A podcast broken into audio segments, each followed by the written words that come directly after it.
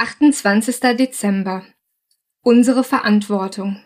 Rechthaberei und Überheblichkeit dürfen keinen Platz bei euch haben.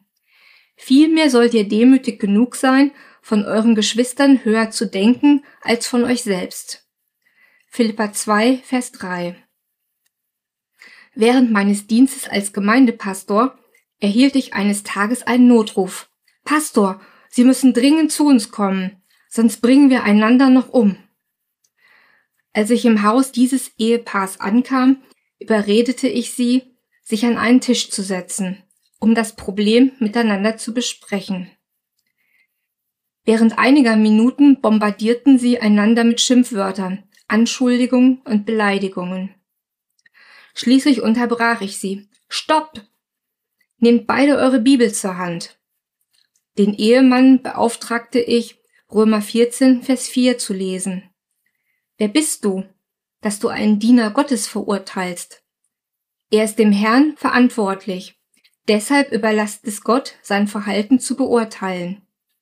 Der Herr hat die Kraft, ihm zu helfen, so dass er das Richtige tun wird.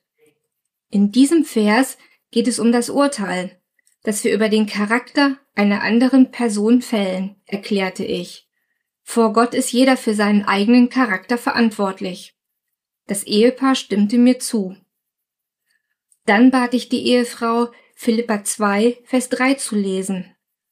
Rechthaberei und Überheblichkeit dürfen keinen Platz bei euch haben. Vielmehr sollt ihr demütig genug sein, von euren Geschwistern höher zu denken als von euch selbst.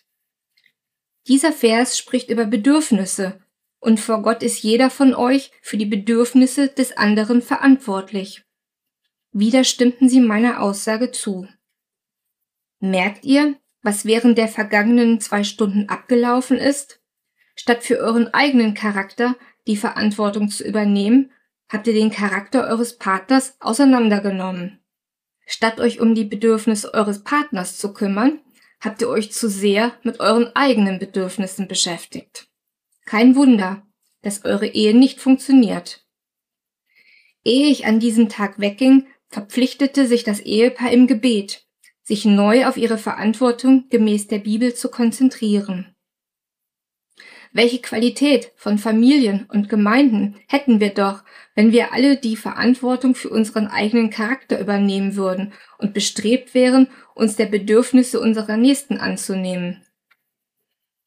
Gebet Herr, ich möchte mit Paulus sagen, ich habe den guten Kampf gekämpft, ich habe das Ziel des Laufes erreicht.